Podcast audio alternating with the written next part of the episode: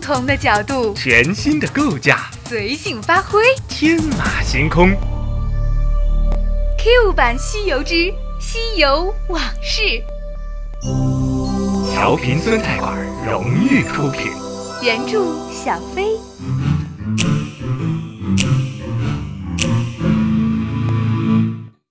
在上一章中，神仙们走了，不少人抹着眼泪。这些人自始至终都没看我一眼。哎，这些都是谁呀？小丫头忍不住好奇，但猪八戒又恢复成呆呆的样子，仿佛什么也没发生过。世界在他的眼里再次变得静悄悄的。小丫头向我招了招手。我走到她旁边，她小声对我说：“我这个二徒弟好酷啊，真的酷毙了。”我苦笑了一声，后来问了一句奇怪的话：“你爱上他了吗？”“ 还没有。”其实我想问的是，你会爱上他吗？不管怎么说，这头猪的确很优秀。看着那些神仙们那种自发的恭敬，我眼睛有点发红。在花果山的时候，我也拥有过一大批忠诚的部下，但很少有猴子以外的人真正崇敬过我。自从变成了人，连猴子们也不再那么把我当一回事儿了。当初为了耀武扬威，我抛下部下，跑到天宫里做官儿，这究竟是出于怎样的一种心理呢？其实，猴子们最初对我的崇敬，也仅仅是因为我是他们当中本领最大的一个。对我的崇敬，更多的是想从我这里得到保护。我发现，最近每当我陷入回忆的漩涡中，就感到力不从心。过去的日子里，竟然找不到一些值得我骄傲、值得我回味的事情。也许。如今保护小丫头上西天取经，才是我这辈子第一件真正有意义的事情。唉，真失败。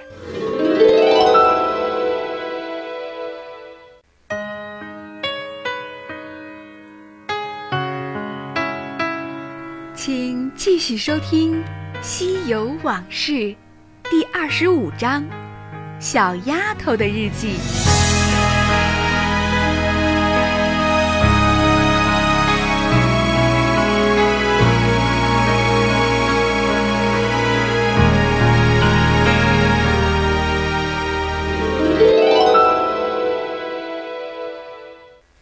走出沙漠，又是一个月圆的夜晚。猪八戒找了棵树爬了上去，我升起了一堆篝火，小丫头就坐在篝火边写日记。白龙马跑到附近的河里游泳。西行之旅，难得一片宁静，就像秋末的夜风一样，略带寒意，但令人神怡。怎么说，我目前的生活都是蛮惬意的。小丫头很可爱，让我空了五百年的心有了个合适的依托。猪八戒也看顺眼了，虽然在他面前我心里总有点别扭，但毫无疑问，这是个挺不错的伙伴。也许有一天，我真的会把他当成好朋友。徒步行走的旅途充满着新奇，每一天。都有新的事情发生，日子过得一点也不枯燥。在这样的旅途当中，我们四个也逐渐形成了某种默契，大家都习惯了彼此的存在。我有时会想，如果哪天分开了，是不是会很难过呢？正想着，耳朵却不小心听到了小丫头喃喃地念着她的日记。本来我倒不是很想注意去听，但刚听了前面的两句，觉得挺有趣，就把耳朵竖了起来。有一个妖怪要吃我，说吃了我能够长生不老。我不知道这是不是真的，但是我就是不想让他吃。那些妖怪嘴巴臭臭的，我怕他们会把我咬疼了。后来我的徒弟就来救我了。大徒弟孙悟空和妖怪的头头打了起来，二徒弟用他的钉耙把小妖们全部都打死了。我的两个徒弟都好厉害，我想，这个世界上再也没有比我更安全的女孩啦。每次想到这个，我就觉得非常开心。八戒长得有点丑，却很喜欢耍酷。他好像总是有什么心事，又从来都不跟我说。每次和他说话，他都不答应，这是最讨厌的事情了。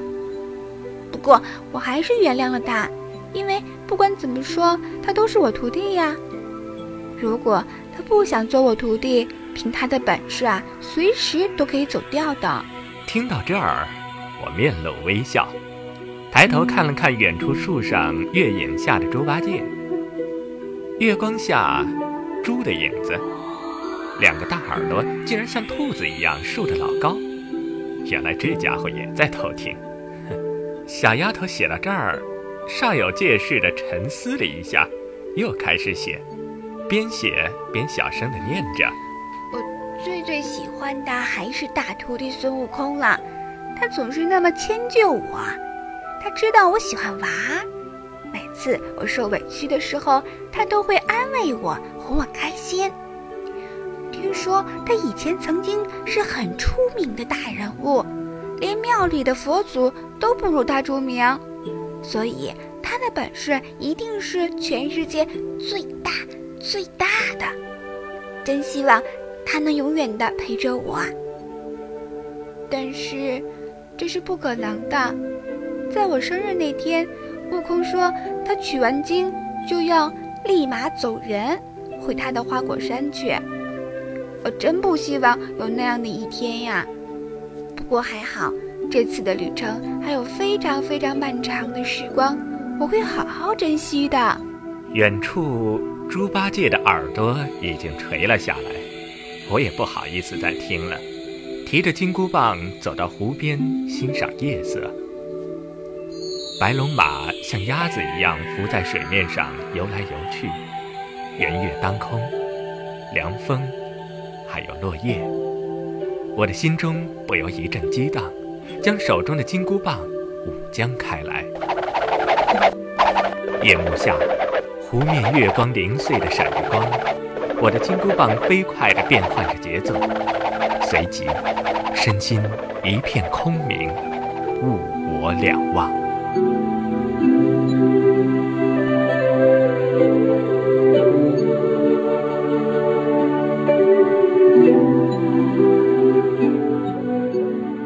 不知过了多久，我缓缓地停了下来，正好听见“梆梆梆”的声音。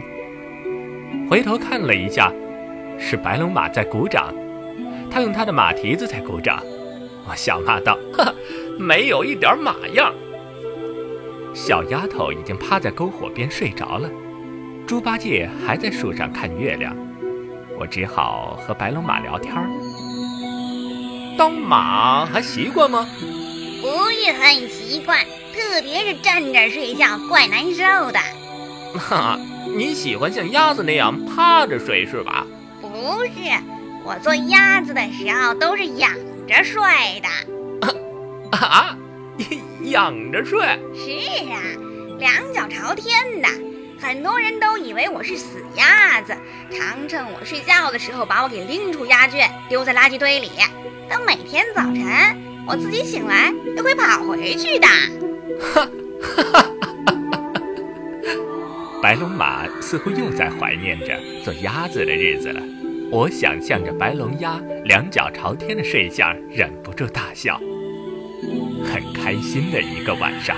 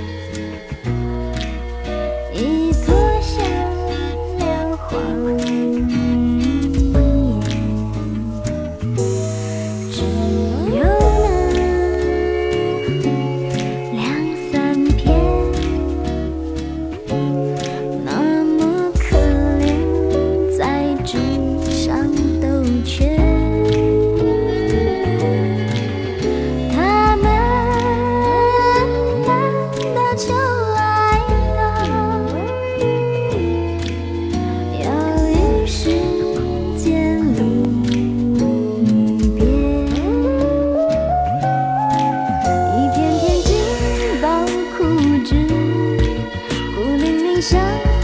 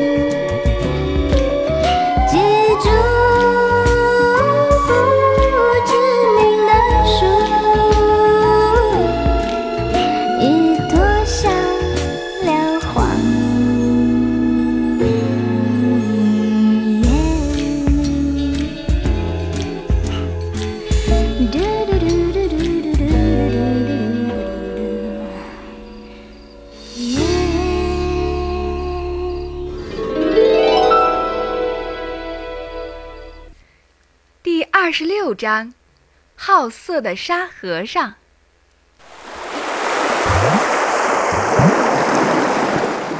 流沙河很宽，水流湍急。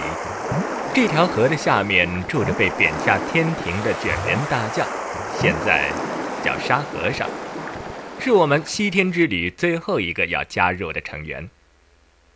猪头，你认识卷帘大将吗？见过。不熟，哎，他长得帅不帅呀？猪八戒想了一下，下凡之后不知道模样有没有变，以前是个大胡子。咦，大胡子啊！小丫头有点失望，想必她不太欣赏大胡子的男人。天飘起了细雪，小丫头把宽大的袈裟将自己包成一团儿。怎么把他叫出来呀？这水一定很凉的。我看了看八戒，八戒假装没看见，伸出手感受着雪花落在掌心的凉丝丝的感觉，然后闭起了双眼，仿佛随时都会有一段诗句要脱口而出似的。我可不再吃他这套，抬腿照他屁股就是一脚。你水性好，你去把那家伙给弄上来。河面一声扑通，水花四溅。猪的水性很好吗？呃，你养过猪吗？养猪？没有没有，我干嘛养猪呀？我也没有。那你怎么知道啊？我想这水师的头领一般都是水性不错的家伙吧。很快的，流沙河水面一阵翻腾，光芒四射，稀里哗啦的蹦出两个影子。九齿钉耙和月牙铲叮叮当当打的是不可开交。哇，怎么打起来啦？我和小丫头都吃了一惊。难道这呆子和那大胡子前世冤家不成？不管他，看热闹先。好玩儿。小丫头拍着手乱蹦乱跳。沙和尚长得很魁梧，果真是个大胡子。那把月牙铲大的有些夸张。在他的手里舞弄得像一轮巨大的风车，不过身手跟猪八戒相比还是略逊一筹。这一架打的时间不算长，因为猪八戒忽然停手，看着气喘吁吁的沙和尚说：“算了，你打不过我的。”沙和尚东张西望了一下，窜到我的眼前说道：“呃，大大大大师兄，你们终于来了，太太太好了。那那那那那。”猪头妖不知道是何方神圣，你你赶赶紧帮我摆平了他吧。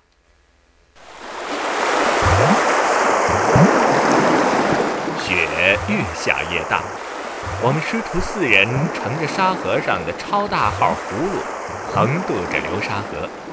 小丫头牙齿直打颤，显然是冷的不行。沙和尚看上去不像个老实人。师傅，你。你怎么是个女的呀？怎么啦？女的怎么啦？小丫头对他没好气儿的样子，我知道她是嫌这个三徒弟长得不够帅。沙和尚的眼睛直往小丫头青葱般的小手上瞧，神色鬼祟。嘿嘿，听说吃了师傅的肉能长生不老，不知道是不是真的？你干嘛？小丫头赶紧把手缩进袈裟里。担心指不定什么时候不小心被这个大胡子咬一口，沙和尚赶紧双手合十，却依然一副嬉皮笑脸、不怀好意的样子。嗯，呃呃，没没啥。嘿嘿嘿嘿嘿嘿。小丫头看着他那副德行，气坏了。没啥就没啥，嘿嘿有什么意思啊？悟空，扁他！我一记上勾拳，沙和尚大叫一声：“哎呀！”耶！白龙马抬起前蹄儿，搁在额头做眺望状。猪八戒仍在打盹儿。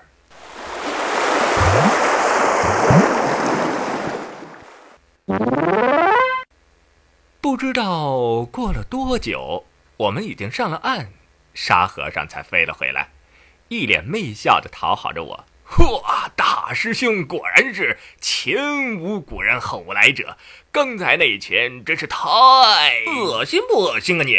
闭嘴！我和小丫头一样，对他没有什么好印象。哎，刚才你被打到什么地方去了？小丫头想调查一下我那记上勾拳的威力。沙和尚笑得尖尖的，嘿嘿，托大师兄的福，我掉到天宫的瑶池里去了。哈哈，我说怎么你头上多了那么多的包？是挨仙女们的揍了吧？哼，无妨，无妨，这个这个这个师弟，我早已经习以为常了。我现在明白他为什么会被贬下天宫了，这家伙是个好色之徒。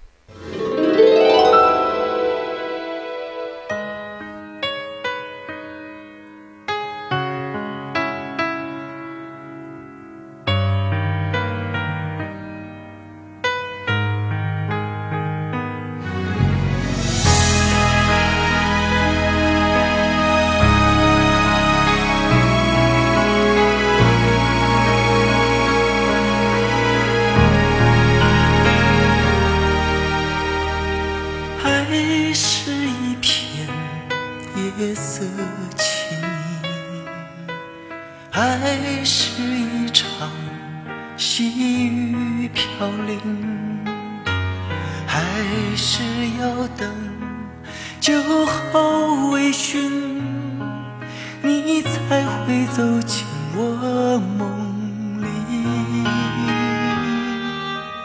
来不及问你冷不冷？来不及说伴我一生。来不及开心中的门，你却走得无影无声。在雨里望着你，在风里惦着你，在夜里想着你，在梦里念着你。在心里深爱着你，在夜里埋怨着你，怎么能把一切忘记？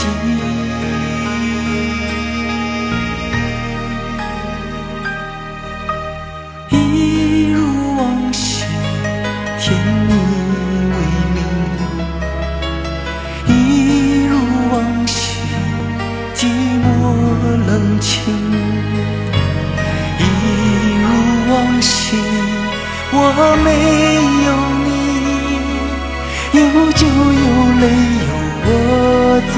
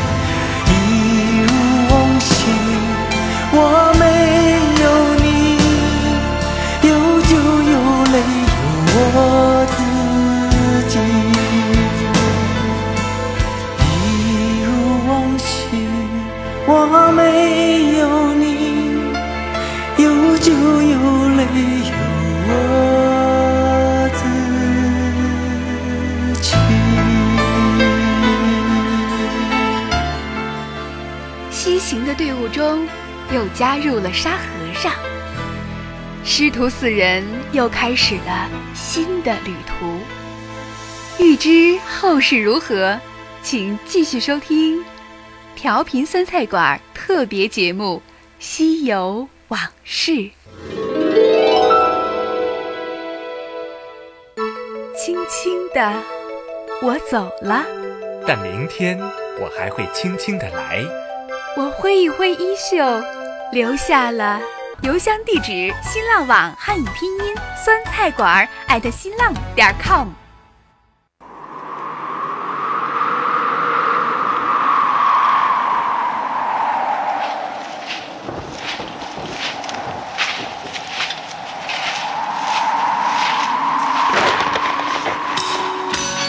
在公元两千七百八十三年，一队探险家登上了一片新大陆。队长，你确定我们要找的稀世珍宝就埋在这片土地的下面吗？嗯，根据这张藏宝图所显示，应该就在这里。来，从这儿挖下去。队长，快来看，我们找到了一只箱子。哦，打开它，怎么，是一盘古老的磁带？没错，就是它。我们历尽千辛万苦要找的就是这里面记录的声音。几个世纪以前，它曾经为人们带来了无限的快乐，这才是真正的无价之宝。那我们一起来听听。调频酸菜馆，千年不变的追寻。